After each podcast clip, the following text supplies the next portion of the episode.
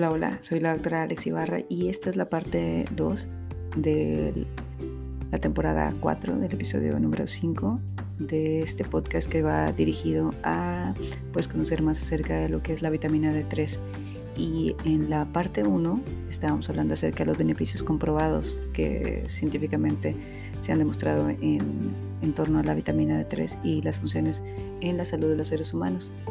Y en este podcast pues, vamos a continuar hablando de la vitamina D.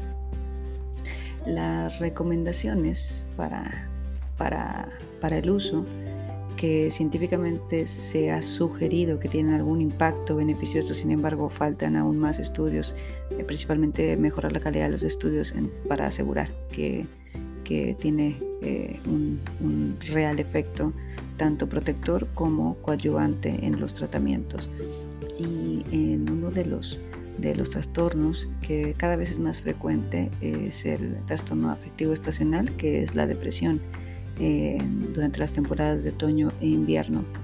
Eh, faltan estudios, sin embargo, se ha visto un impacto beneficioso de la vitamina D3 o de su suplementación.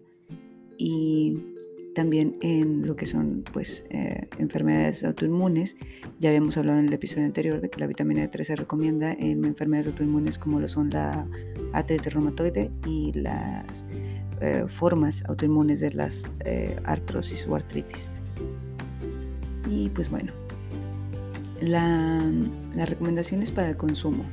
Las autoridades sanitarias han establecido que la ingesta adecuada de la vitamina D debe oscilar entre 200 y 400 unidades internacionales al día, o sea, de 5 a 10 microgramos para personas adultas. Y en personas mayores de 65 años se recomiendan ingestas superiores a las de 600 unidades internacionales, o sea, lo equivalente a 15 microgramos. Cabe recalcar que estas recomendaciones no, no, suplen eh, el que acudamos a recibir atención especializada por parte de profesionales de la salud para, para lograr determinar realmente cuánto es lo que necesitamos. Para, para mantener las funciones normales de nuestra salud ósea y todos los beneficios de los que ya hemos hablado la vitamina D3, es muy importante también tener en cuenta que son necesarios análisis y de laboratorio, análisis de sangre, ya que la vitamina D3, como algunas otras vitaminas, cuando se sobredosifican pueden llegar a ser tóxicas para el organismo. Eh, un estilo de vida en los cuales se, se priva de la luz solar eh, resulta de una síntesis baja de vitamina D3 en el cuerpo y este es el mayor factor causante de la insuficiencia vitamínica los niveles de vitamina D3 eh, en sangre normales son por encima de 30 y por abajo de 100 microgramos por decilitro.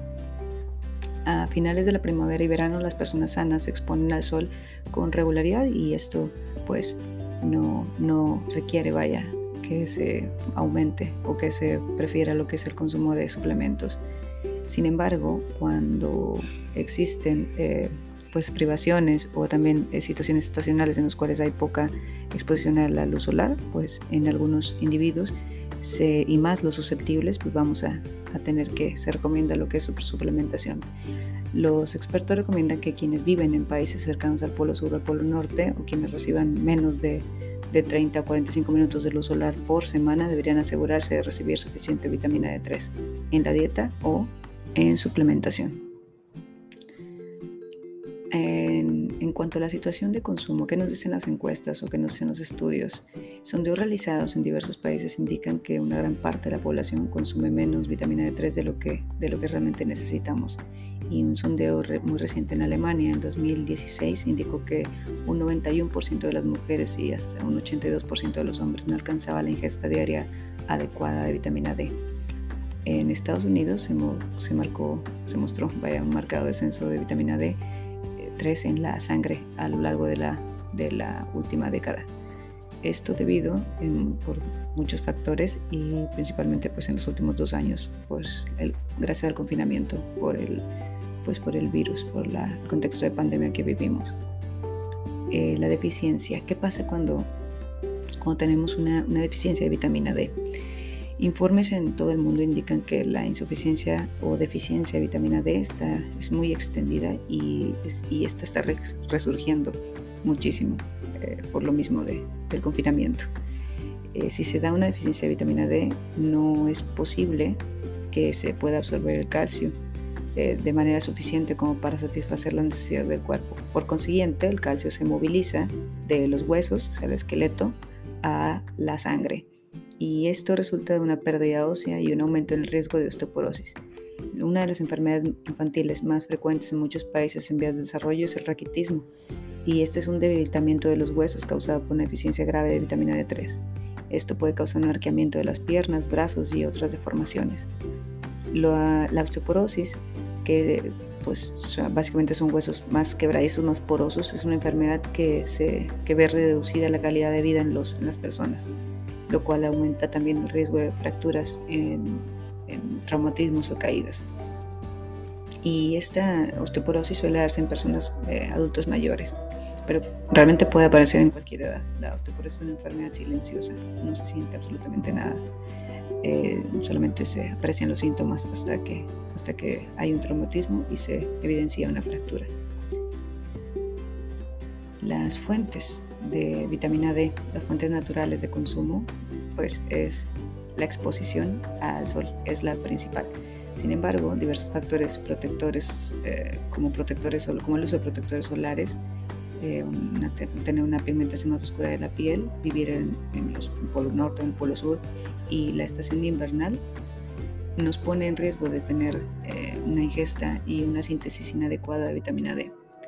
Las fuentes naturales más ricas son el aceite de pescado, el aceite de, pescado de agua salada, como las sardinas, los arenques, el salmón.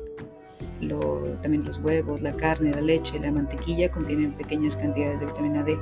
Las plantas son fuentes muy pobres y la fruta y los frutos no contienen nada de vitamina D.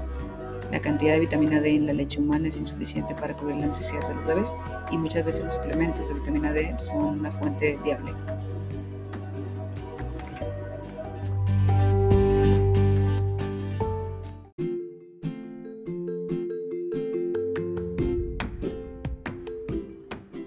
Entonces, bueno, ya sabemos acerca de las recomendaciones y la evidencia científica que existe en torno al consumo de vitamina D3 y a la suplementación.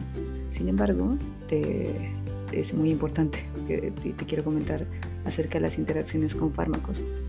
Eh, se ha demostrado que hay posibles interacciones con diversos tratamientos y también el consumo suplemento de vitamina D3 puede eh, pues, disminuir o aumentar el efecto de algunos tratamientos en algunas enfermedades. Por lo tanto, los suplementos dietéticos no deben ser tomados como, como con medicamentos cuando, se, cuando no se tiene lo que es el, pues el soporte o la recomendación de un profesional de la salud.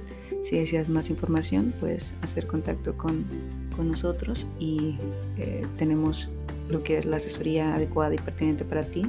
Visítanos en la página mindfulhealthmonterrey.com, es mindfulhealthmty.com, aquí en lo que es en el espacio de los, de los comentarios vamos a dejar el link y puedes tener una asesoría completamente individualizada por parte de profesionales de la salud directamente online. Entonces estamos a tus órdenes, me despido y te deseo que tengas un excelente día. Muchas gracias.